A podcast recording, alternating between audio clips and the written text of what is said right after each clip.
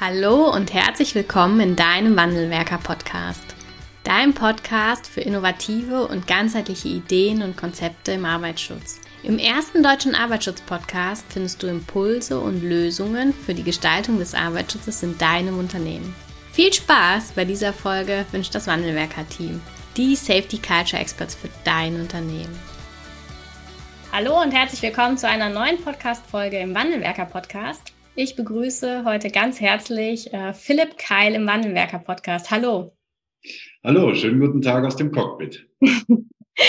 ja, das ist schon mal das erste Indiz, äh, wo man Sie ähm, ja verorten kann. Sie sind nicht klassisch im Arbeitsschutz zu finden, sondern ähm, Sie sind Pilot, Top 100 Speaker, Buchautor und TV-Luftfahrtexperte und äh, mittlerweile, glaube ich, über 8000 Flugstunden auf äh, vier Kontinenten. Und ich freue mich, ähm, dass Sie die Zeit genommen haben, heute um Gast im Wandelwerker Podcast zu sein. Herzlich willkommen und vielleicht können Sie sich für unsere Zuhörer auch mal kurz vorstellen. Wie wird man denn Pilot? Wie sind Sie es geworden? Ähm, wie so viele Sachen im Leben war auch ähm, dieser Weg ähm, ein, ein, ein Zufall. Ja? Ein, eine zufällige Begegnung äh, im Urlaub mit meinen Eltern, einen Piloten kennengelernt. Also ich hatte das nie wirklich auf dem Schirm. Das war kurz vor meinem Abitur. Eigentlich war das Abitur viel zu schlecht ähm, für sämtliche Studiengänge, die halbwegs interessant gewesen wären. Stichwort Numerus Clausus. Und ähm, Pilot war für mich immer, äh, gerade als schlechten Schüler, war für mich das so weit weg wie ein Astronaut. Ja, du wirst nicht einfach Astronaut. Aber der Pilot hat mir dann erzählt, du grundsätzlich kann sich jeder bei uns bewerben. Mach das doch mal, wenn dich das interessiert. Ich fand den Gedanken spannend und bin da auch so an die Sache rangegangen. Du, du kannst eigentlich nichts verlieren. Ja, ähm, habe mich dann richtig gut darauf vorbereitet auf diese Tests und wollte das auch wirklich. Und da kam sehr viel positive Energie zum, zum Tragen und habe dann tatsächlich als einer von ganz wenigen diese, diese Tests bei der Lufthansa bestanden. Also es ist so der schwierigste Einstellungstest Deutschlands. Äh, nur einer von 20 Bewerbern wird da genommen. Und ähm, somit hat sich da für mich tatsächlich ganz unerwartet ein, ein Lebenstraum erfüllt. Bin jetzt seit zwei Jahrzehnten Pilot und ähm, habe meinem Leben aber dann auch nach ja so ungefähr 15 Jahren Berufstätigkeit noch mal eine neue Wendung gegeben. Bin heute hauptsächlich als Keynote Speaker auf den Bühnen Europas unterwegs. Also ich halte Vorträge ähm, für Unternehmen, weil ich gesehen habe, man kann tatsächlich ganz viel aus dem Cockpit, spannende Geschichten, aber auch Impulse aus dem Cockpit auf die Unternehmenswelt oder überhaupt aufs, auch aufs Privatleben übertragen. Und das fand ich eine sehr spannende Idee, zu sagen, Mensch, wir nehmen Wissen, Erkenntnisse aus einer Welt und übertragen sie auf eine ganz andere Welt. Mhm. Und ja, genau dieser Gedanke hat mich ja jetzt heute auch zu Ihnen in den Podcast geführt. Wie ist es denn damals zu dieser Wendung gekommen? Also ich kann mir vorstellen, so ein so Pilot zu sein, ist ja jetzt auch nicht das unattraktivste oder das unattraktivste Beruf, den man so machen kann. Wie kommt es dann dazu zu sagen, nach 15 Jahren bei einem attraktiven Arbeitgeber, jetzt mache ich auch noch mal was anderes? Ja, tatsächlich auch wieder ein Zufall. ähm, nämlich ein Notfall, ein Notfall an Bord. Ähm, wir trainieren ja regelmäßig ähm, Notfälle in, im, im Flugsimulator. Ja, Fliegen ist heute so wahnsinnig sicher. Ähm, da passiert eigentlich nichts mehr an Bord. Aber trotzdem, wenn was passiert, musst du irgendwie vorbereitet sein. Also musst du es trainieren. Das machen wir in einem Flugsimulator. Und am 24. Februar 2009 ist tatsächlich das eingetreten, was eben nie eintritt. Ähm, ich hatte einen Notfall an Bord, einen ziemlich akuten. Also wir sind in Hurghada, das liegt am Roten Meer in Ägypten, sind wir gestartet. Und kurz nach dem Start ähm, wurde unser Flugzeug von einer sogenannten Windscherung erfasst. Das ist ein sehr seltenes Wetterphänomen. Man kann sich das vereinfacht so vorstellen, da dreht der Wind urplötzlich. also wir starten immer gegen den Wind und plötzlich kam der Wind nicht mehr von vorne, der kam plötzlich von hinten, ja, was dazu führt, dass unser gesamter Auftrieb an den Tragflächen einfach mal weg ist. Ja, von jetzt auf gleich. Sprich, das, was ein Flugzeug überhaupt in der Luft hält, das war nicht mehr da, diese physikalische Kraft. Und somit ähm, sind wir von einer Sekunde auf die andere wie ein Stein gegen Boden gefallen. Und das war gerade mal 150 Meter über Grund. 77 Tonnen, ähm, das geht relativ schnell abwärts. Da kann man sich vorstellen, da hast du so ein Entscheidungsfenster von zwei bis drei Sekunden und danach ist es vorbei. Ja, danach kannst du den Absturz nicht mehr verhindern. Und das war der ja, Decision Point meines Lebens. Auf den Begriff werden wir später sicher auch noch zu sprechen kommen. Ja. Jedenfalls musste ich von jetzt auf gleich eine, eine schwierige Entscheidung treffen und ein, ein schwieriges Manöver einleiten.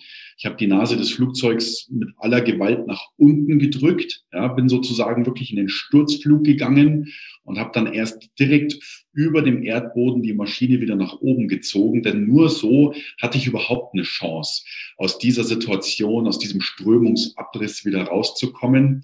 Mir ist es gelungen, es hat geklappt in wirklich allerletzter Sekunde habe damit mir und ja, knapp 200 Menschen an Bord ähm, das Leben gerettet. Und das war schon ein Erlebnis, ähm, das mich nachhaltig geprägt hat, weil ich dann auch für mich reflektiert habe, Mensch, das, was du da so als Pilot lernst, auch gerade so in Extremsituationen für, für, für in Sachen auch Stressmanagement, Entscheidungen treffen unter Druck, das sind doch alles Dinge, die sind spannend auf der einen Seite, die sind aber nicht nur für den Piloten wichtig, sondern eben, da sind wir wieder bei dem Thema, wir übertragen etwas auf eine andere Welt. Da kannst du aus deinem Spezialwissen, aus deiner speziellen Ausbildung als Pilot, kannst du auch wirklich was übertragen und habe dann auch ein Buch geschrieben, Du bist der Pilot. Ähm, und, und ja, stehe heute eben, wie gesagt, als Vortragsredner auch auf Bühnen. Wie, wie geht's einem in, in so einem Moment? Nimmt man das wahr oder steigt man irgendwann aus diesem Flugzeug aus? Ich weiß nicht, ob sie dann, sind ja dann, glaube ich, zwischengelandet oder weitergeflogen. Steigt man dann aus am Ende des Fluges und denkt so, okay, was ist denn da gerade passiert? Also, wie muss man sich das vorstellen? Mit hm, so einem, das ist ja wirklich ein krasser Decision Point. Absolut. Also im Nachhinein denkst du natürlich sehr viel drüber nach und das ist auch, sage ich jetzt mal, ähm, das, das erlebt dann jeder anders. Also der eine hat wirklich ein Trauma davon getragen, muss dann auch in psychologische Betreuung. Das war bei mir jetzt nicht der Fall, weil es wirklich nur eine Schrecksekunde war. Ja, also mein, mein Unterbewusstsein war jetzt nicht minutenlang mit dem Thema Tod äh, konfrontiert. Das macht tatsächlich ähm, in der Traumatherapie einen, einen, sehr großen Unterschied. Ja. Ähm, in der Situation selber ist es erstaunlich, wie klar und wie ruhig du in dem Moment bist. Also unser Gehirn ist dann erstaunlich ähm, effektiv. Das heißt, die Schreie der Passagiere da hinten, das bekommst du mit, aber dein Gehirn blendet es aus.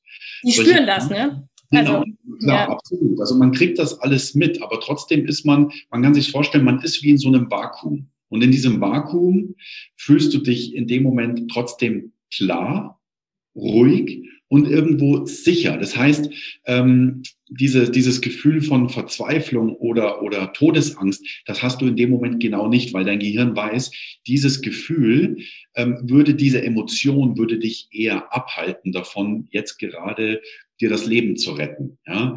Und, und, und da fokussierst du dich wirklich auf das, was du persönlich jetzt in dieser Situation tun kannst. Und da war für mich vollkommen klar, ich muss jetzt die Nase des Flugzeugs wirklich steil nach unten drücken. Also ich wusste aus diesen vielen Simulator-Trainings, wusste ich in dem Moment, was zu tun war. Und das hat mich dann schon auch ein Stück weit fasziniert, dass ich sage, okay, im Alltag kennen wir das alle, ständig werden wir abgelenkt, ständig haben wir etwas, ähm, ähm, was, uns, was uns abhält, uns wirklich auf die eigentliche Sache zu fokussieren. Und in dem Moment, wo es um Leben oder Tod geht, arbeitet dein Gehirn erstaunlich klar und funktional. Ja, das, das stimmt. Muss es ja zwangsläufig, ne? Ist, ja. es, ist es so, dass die, ähm, dass sie sagen würden, dass wirklich die ganzen Trainings, jede einzelne Trainingseinheit und auch ähm, das Thema Stressmanagement, all das, was man so als Pilot dann mitbekommt, dass man so auf diesen Moment vorbereitet ist, dass das funktioniert, also dass das wie so eine Schublade einfach rausgegriffen werden kann oder aufgemacht werden kann und dann funktioniert man in dem Moment? Ja, auf der einen Seite schon. Ich wäre mit diesem Begriff Schublade vorsichtig, mhm. weil wir im Flugsimulator Dinge nicht einfach blind auswendig lernen. Das heißt, es ist nicht so, wir sind in unserer Routine, dann kommt ein Notfall und wir wechseln in die Routine B. Ja, also in den Plan B, der ist schon vorgefertigt, den müssen wir dann bloß noch wieder kauen sozusagen. Das ist eben nicht der Fall.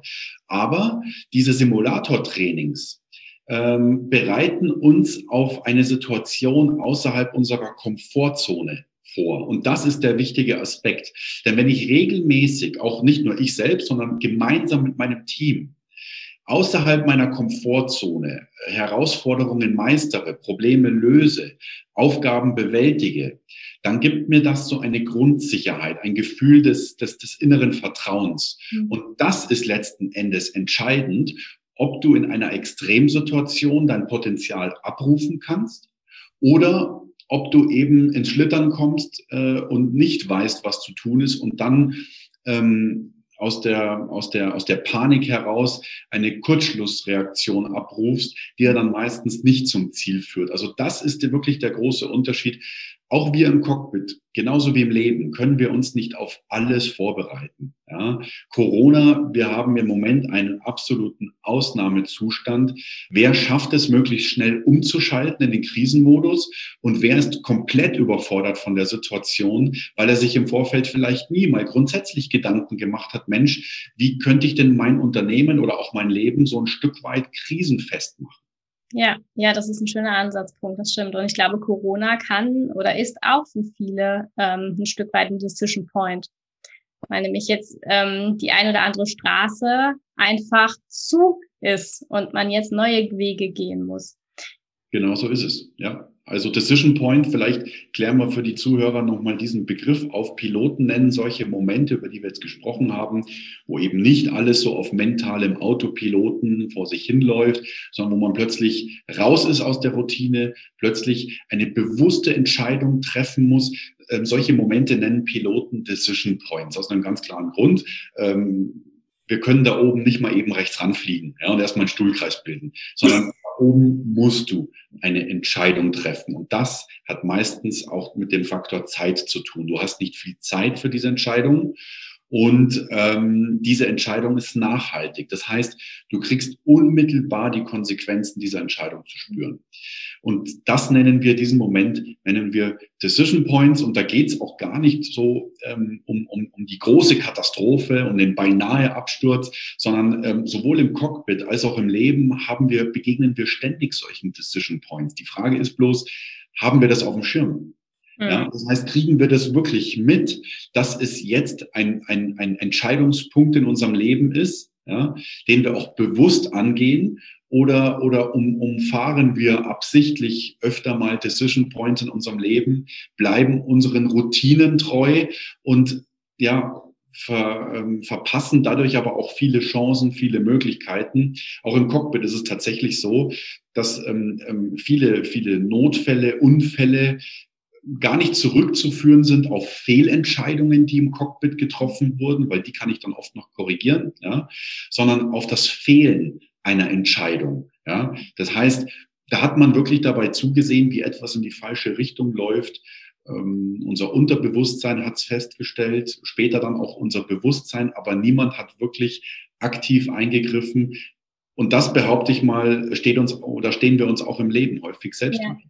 Und das finden wir auch im Arbeitsschutz wieder. Also keine Entscheidung zu treffen ist ja auch eine Entscheidung. Und ähm, ich glaube, Sie haben gerade auch den beinahe Absturz angesprochen und wir haben in vielen Unternehmen ja auch zahlreiche beinahe Unfälle, aber nicht nur die, sondern auch tatsächliche Arbeitsunfälle und auch immer noch welche, paar hundert mit Todesfolge. Und äh, wir, also nicht nur die Arbeitsunfälle mit Todesfolge, die mit schweren Verletzungen, sondern jede unsichere Tätigkeit ist im Grunde genommen ja auch auf einen Decision Point zurückzuführen.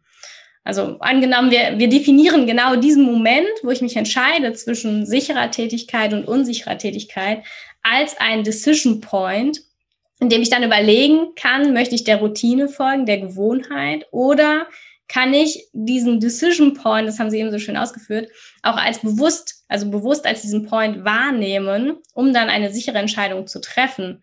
Was ähm, gibt es denn oder was, was kann man machen, um diese Decision Points einfach wahrzunehmen und sich dann vielleicht auch für eine Entscheidung zu entscheiden? Hm.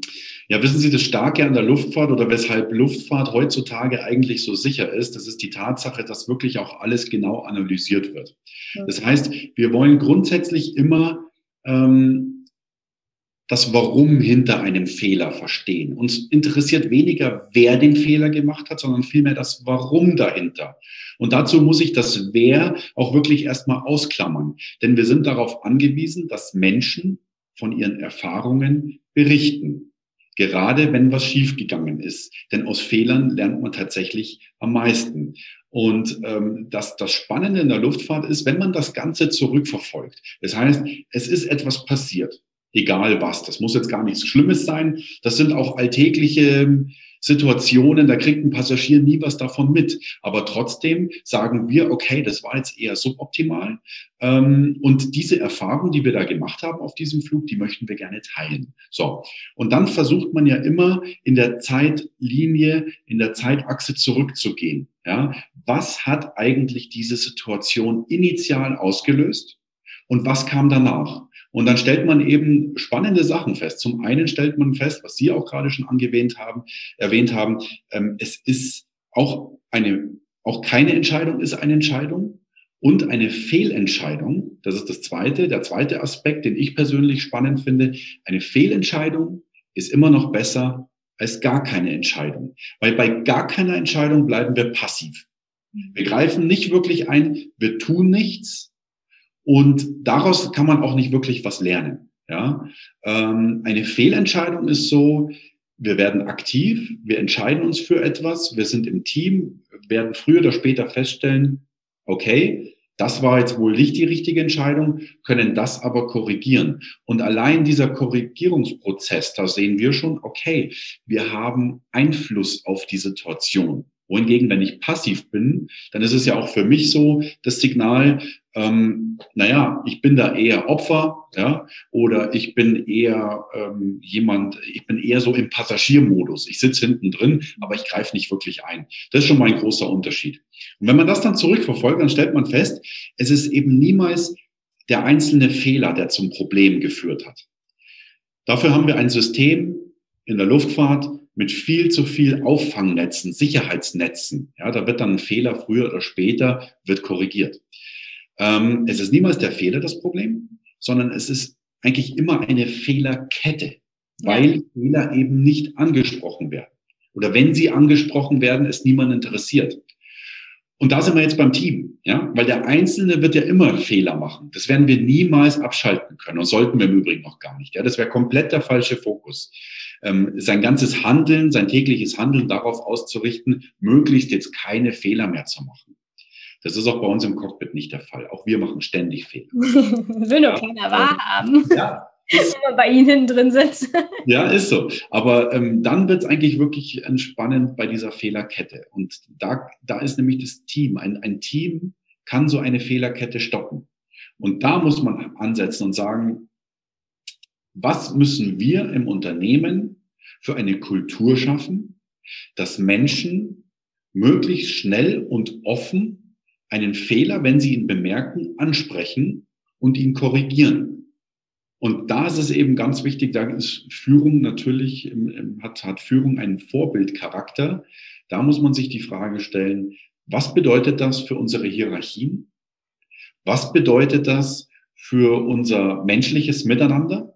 Wie wir kommunizieren und wie wir als Team wirklich interagieren. Ja, ein Team hat verschiedene Perspektiven und ich muss gucken, dass alle Perspektiven ineinander greifen, um das große Gesamtbild zu erstellen.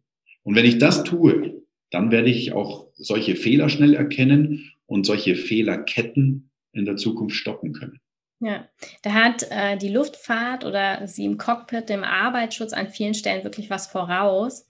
Ähm, gerade wenn es bei uns darum geht, auch beinahe Unfälle zu melden in Unternehmen. Das ist ja, oder, oder wir sagen sehr gerne, die beinahe Unfälle sind eigentlich der Schlüssel, um auch den Arbeitsschutz präventiv und langfristig zu gestalten, weil genau da das reinspielt, was Sie eben gesagt haben. Ne? Wenn ich schon da schauen kann, was war denn der, die Ursache dafür, dass es jetzt fast zu einem Ereignis gekommen ist, dann kann ich das Ereignis ganz oben mit einer geringeren Wahrscheinlichkeit aber ähm, verhindern.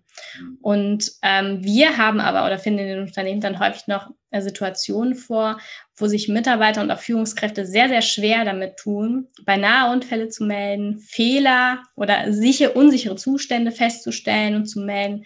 Und ähm, was dann natürlich wieder entgegen einer, einer Sicherheitskultur spricht und einer Teamkultur.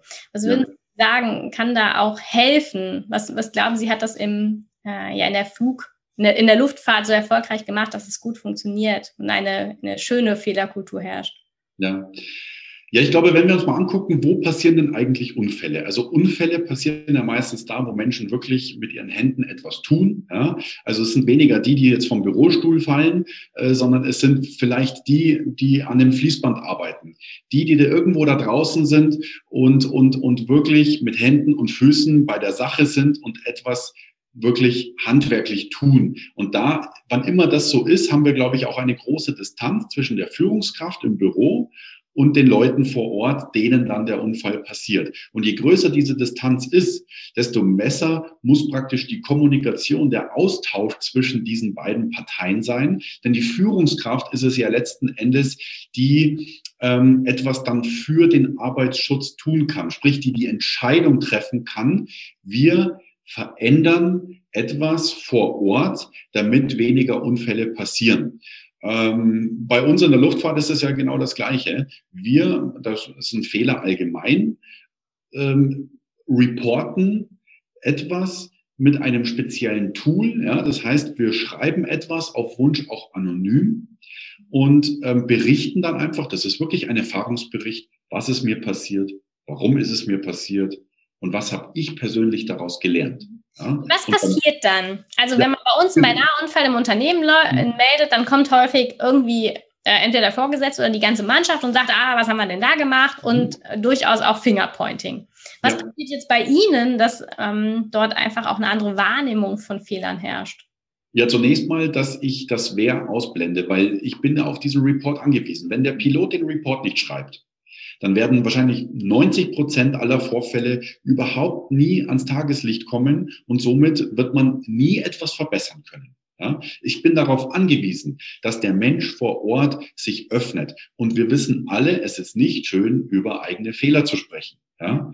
Ähm, das heißt, diese Hürde ist allein schon mal psychologisch sehr hoch. Und wenn da jetzt auch noch dazu kommt, dass andere dann auf mich mit dem Finger zeigen mhm. oder noch schlimmer, ich vielleicht ähm, ähm, ähm befürchten muss, dass ich meinen Arbeitsplatz verliere, ähm, dann brauchen wir uns nicht wundern, wenn natürlich diese Leute sich nicht hinstellen, aus der Deckung gehen und sagen, äh, Leute, hört mal her, ich habe jetzt hier einen ganz tollen Fehler gemacht. Ja. Das kann man nicht erwarten, sondern man muss sich dann auch wirklich fragen, wie können wir diese Hürde möglichst herabsetzen. Das mhm. passiert bei uns eben anonym. Ja, dass ich sage, okay, ich habe selber schon so viel aus diesen Reports von anderen Piloten gelernt, ich weiß, wie wertvoll diese Reports sind, dass ich selber auch dann wirklich mich hinsetze, mir die Zeit nehme und mich überwinde, über meinen eigenen Fehler zu sprechen, weil ich glaube, anderen Piloten könnte das genauso viel helfen. Und diese Reports wandern dann auch nicht direkt zur Führungskraft, sondern das ist bei uns eine spezielle ausgelagerte Abteilung,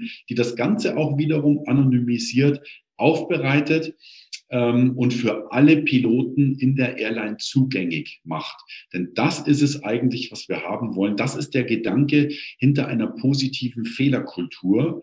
Share your experience. Ja? Bring die Leute dazu, sich zu öffnen und Vorschläge auch wirklich ähm, ähm selber dann zu äußern. Sprich, wie können wir das System für die Zukunft sicherer machen? Ja, und Sie haben äh, ein schönes, ja, ein schönes Beispiel genannt, wie man es wirklich besser machen kann. Also diese, das, und auch eine Perspektive genannt, denn der Vorgesetzte nämlich die Perspektive einnimmt, sagt, ich bin darauf angewiesen, dass mein Mitarbeiter mir das mitteilt. Das ist eine ganz andere Perspektive, als in der Haltung zu stehen, wenn mir ein beinahe Unfall gemeldet wird, habe ich Arbeit.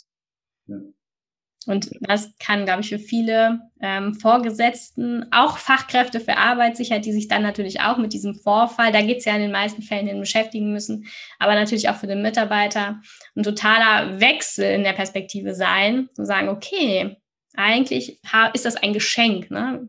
ein Geschenk, die Meldung des beinahe Unfalls, dass wir im ganzen Unternehmen unsere Arbeitssicherheit verbessern können. Ja, absolut. Also zum einen das und zum anderen ist es eben auch ein anderer Fokus. Hm. Ja, ähm, es ist nicht mehr so, dass ich als, als Führungskraft in der Erwartungshaltung bin. Ja, es von anderen einfach bloß erwarte, ja, wenn was ist, dann müssen die sich halt melden, sondern dass ich aktiv in Vorleistung gehen muss. Das hat ja auch sehr viel mit dem Thema Vertrauen zu tun. Mhm. Ja?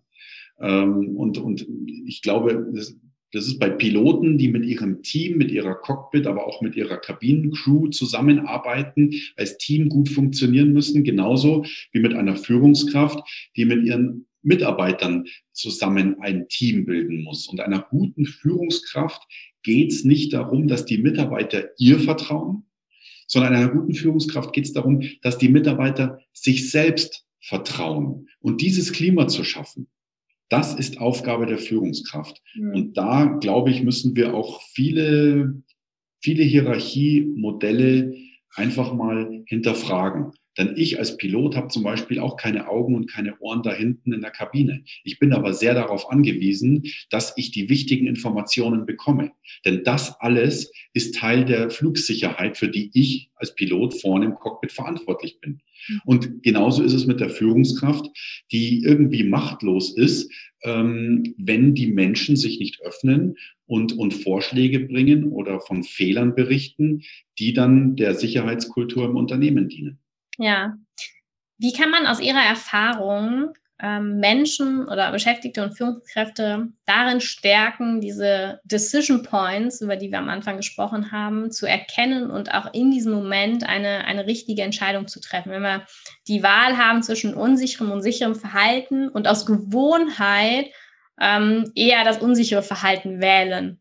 Was gibt es da für Tools und Techniken? Was würden Sie sagen? Also grundsätzlich mal ist dieses Ausbrechen aus der Komfortzone, das Ausbrechen aus unseren täglichen Routinen, hängt ja zusammen mit dem Thema Fehlerkultur. Ja, das heißt, wenn, wenn ich wenn ich es wirklich schaffe, ein, ein, ein Klima zu schaffen im Unternehmen, ähm, wo, wo Fehler nicht verteufelt werden, dann werde ich auch öfter mal bereit sein, praktisch über den eigenen Tellerrand hinauszublicken, ja, ähm, mal was Neues auszuprobieren, mich mit einem neuen Gedanken zu beschäftigen. Alles, was wirklich außerhalb der Routine ist, ist da schon mal ein großer Fortschritt, denn dann in dem Moment lerne ich dazu. Und, und, und das ist auch bewusstseinserweiternd. Ja? Plötzlich stelle ich Dinge fest, die hätte ich so nie festgestellt, weil ich mich halt mal auf einen neuen Weg gewagt habe. Ähm, also das ist, glaube ich, ähm, ein, ein wichtiger Aspekt. Und das Zweite ist auch, vielleicht die, die Dinge mal nicht so kompliziert zu nehmen. Ich glaube, wir stehen uns häufig deshalb im Weg, weil wir gerade in komplexen Situationen dann auch zu kompliziert denken. Wenn wir es aber schaffen, unseren Fokus, unsere Perspektive auf einen, nämlich auf den wirklich entscheidenden, den wichtigen Aspekt in einer Sache zu lenken und alles andere mal auszuklammern, dann werden wir auch feststellen, dann werden wir uns eher an solche Sachen herantrauen. Also wir haben so ein Mantra im Cockpit, so eine goldene Regel, äh, keep the shit simple. Ja, ähm, möchte man nicht meinen, weil wenn man so ein Cockpit guckt, guckt, dann sieht man nur hunderte Schalter und Knöpfe und sieht nur, wie kompliziert das alles doch sein muss. Und man hat auch tatsächlich festgestellt, ja, Fehler passieren häufig, weil die Piloten ähm, zu kompliziert gedacht haben, weil sie Dinge nicht anwenden konnten, weil das Gehirn im Stressmodus gar nicht so viel verarbeiten kann.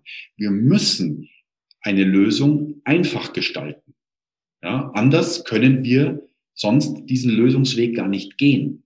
Und alle Instrumente, alle Checklisten bei uns im Cockpit, die Art und Weise, wie wir kommunizieren, das ist alles simpel, das ist alles einfach, denn wann immer etwas kompliziert wird, machen wir Fehler. Und das sind vermeidbare Fehler. Und ich glaube, da können Führungskräfte genauso wie Mitarbeiter jeden Tag daran arbeiten, zu sagen, Mensch, lass uns doch die Dinge mal ein bisschen klarer machen. Auf was kommt es denn eigentlich wirklich an? Und von welchen Dingen sollten wir uns auch mal ein Stück weit verabschieden? Ja, und ähm, nicht nur Führungskräfte und Beschäftigte, sondern auch der Arbeitsschutz auch der kann sich, glaube ich, ähm, an die Nase fassen und das eine oder andere mal deutlich einfacher machen. Wir sind auch sehr komplex und versuchen viel zu erklären, viel zu erläutern. Und da gibt es noch eine Regel und da noch eine Vorschrift, dass alles wichtig ist. Die Frage ist, ob es jeder wissen muss ja. Und wie wir es dann auch nachher in die Umsetzung bringen und Mitarbeitern auch vermitteln, was wichtig ist. Ja, vor allen Dingen, dann trauen sich auch die Menschen gar nicht dran an die Materie. Das muss man einfach sehen. Ja? Mhm. Viel mehr Menschen beschäftigen sich mit etwas, wenn sie sich es zutrauen, wenn es einfach ist Wenn bürokratische Hürden aufgebaut werden und Lösungswege zu komplex sind, dann werden die Leute gar nicht ins Handeln kommen. Und das ja. ist der entscheidende Punkt. Ich glaube, da muss man ansetzen. Ja, das ist wirklich ein guter, guter Hinweis nochmal für den Arbeitsschutz für unsere Hörerinnen und Hörer und auch für uns. Ja. Sie haben äh, eingangs angesprochen, Sie haben auch ein Buch geschrieben. Äh, was äh, kann der Leser und die Leserin bei Ihnen in Ihrem Buch lesen und wie kann man auch zu diesem Buch kommen? Ja, man kann zu dem Buch kommen. Sie haben es in den Show Notes mit drin bei Ihrem Podcast. Ähm, das kann man direkt ähm, über ein Formular auf meiner Webseite bestellen. Ähm, das ist versandkostenfrei für alle Zuhörer dieses Podcasts und ich schreibe auch gerne eine persönliche Signatur rein. Ja, also die bekommen Sie bei Amazon nicht. Bestellen Sie es lieber bei mir. Mhm. Wenn es zum Beispiel ein Geschenk ist oder so, da kann man auch gerne dann ein Kommentarfeld mit reinschreiben. Für wen soll es sein? Was soll ich dazu schreiben? Das ist mal der Weg, wie man es bekommt. Was steht drin? Also ich bin selber kein, kein passionierter Leser. Ja, das heißt, mich hat das, wenn ich Bücher gelesen habe, hat es eigentlich immer relativ gelangweilt, wenn Bücher langatmig waren. Deswegen war es mir bei meinem Buch wichtig, ähm, dass das Buch, der Inhalt des Buchs genauso spannend wird wie das, was ich in meinen Vorträgen erzähle und genauso spannend, wie die Luftfahrt ja selbst wirklich ist. Die Luftfahrt schreibt täglich Geschichten. Wenn du als Pilot an Bord gehst, dann ist dieser Flug wie eine neue Geschichte. Das heißt, ich werde viel von diesen spannenden Geschichten aus den über 8000 Flugstunden ähm, dort, dort berichten und die, die, äh, zu, die Zuhörer, beziehungsweise in dem Fall die Leser, ähm, erfahren die zehn wichtigsten Aspekte. Ja, also dieses Buch ist aufgeteilt in zehn Kapitel. Und das, was ich glaube, was am wichtigsten ist, was einen guten Piloten ausmacht, was uns aber auch im täglichen Leben weiterhilft, Thema Kommunikation, Zusammenarbeit im Team, Selbstvertrauen, Verantwortung zu übernehmen, all diese Aspekte, das habe ich so in zehn kurze, kurzweilige Kapitel ähm, zusammengefasst mit spannenden Geschichten. Ähm, und, und das erwartet den Leser. Mir ist es wichtig, aus der täglichen Praxis zu sprechen. Da ist nichts Theoretisches drin, sondern jeder Buchstabe in diesem Buch ist etwas, was ich erlebt habe und was ich dann eben auf das Leben der Menschen übertragen möchte. Ja, und es sind vor allen Dingen auch viele Themen und Felder, die wir jetzt gerade schon angesprochen haben und auch die Sie jetzt gerade nochmal erwähnt haben, äh, Themen, die sich eins zu eins auf den Arbeitsschutz anwenden lassen können. Ne? Und Daher auch eine große Empfehlung für Ihr Buch. Und ich habe Ihnen auch eben schon gesagt, ich werde jetzt gleich auch noch eins bestellen als Geschenk. und äh, freue mich, wenn da der eine oder andere auch noch mal bei Ihnen ein Buch bestellt und damit reinliest, weil wir da viel aus der, ähm, aus der Luftfahrt für den Arbeitsschutz verwenden können. Das ist so, die Luftfahrt macht das schon so, so gut zum Thema Fehlerkultur, zum Thema Aufbereitung von Fehlern, auch zum, zum Thema Teammanagement und Teamwork, dass wir da so viel aus dem Arbeitsschutz heraus verwenden können. Aber der Schmerz, der in der Luftfahrt natürlich sehr, sehr groß ist, wenn mal was, wenn mal was daneben geht, wirklich, ist im betrieblichen Arbeitsschutz natürlich etwas geringer. Aber wenn da mal was passiert, dann ist trifft es einen Mitarbeiter und nicht 200. Und deshalb glaube ich, ist der Schmerz auch nicht ganz so groß, dass wir da genauso gut werden wie in der Luftfahrt.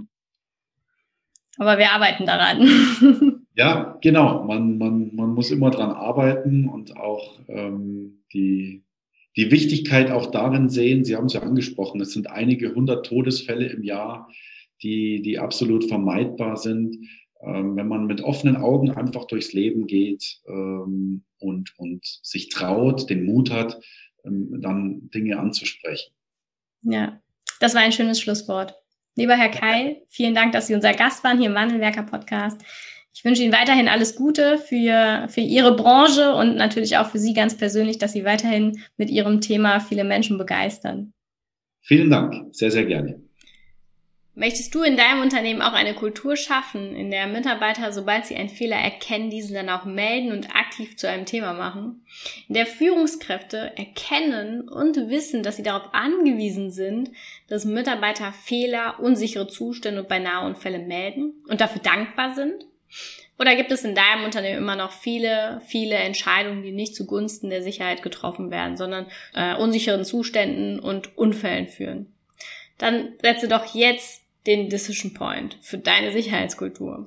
Bewirb dich bei uns auf ein kostenloses Strategiegespräch und wir schauen uns gemeinsam einmal an, mit welcher Strategie du deine Sicherheitskultur weiterentwickeln kannst, um so dann langfristig Arbeitsunfälle in deinem Unternehmen zu reduzieren. Trag dich ein unter www.arbeitsschutzpodcast.de slash Termin und wir freuen uns schon bald mit dir zu sprechen. Viele Grüße und bis bald, deine Anna.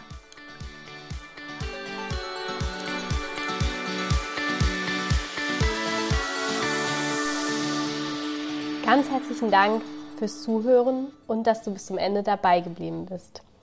Wenn dir der Podcast gefallen hat, freuen wir uns über eine Bewertung von dir. Wenn du keine Folge mehr verpassen willst, abonniere einfach unseren Wandelwerker-Kanal. Wir freuen uns, wenn du bald wieder reinhörst. Alles Liebe, Anna vom Wandelwerker-Team.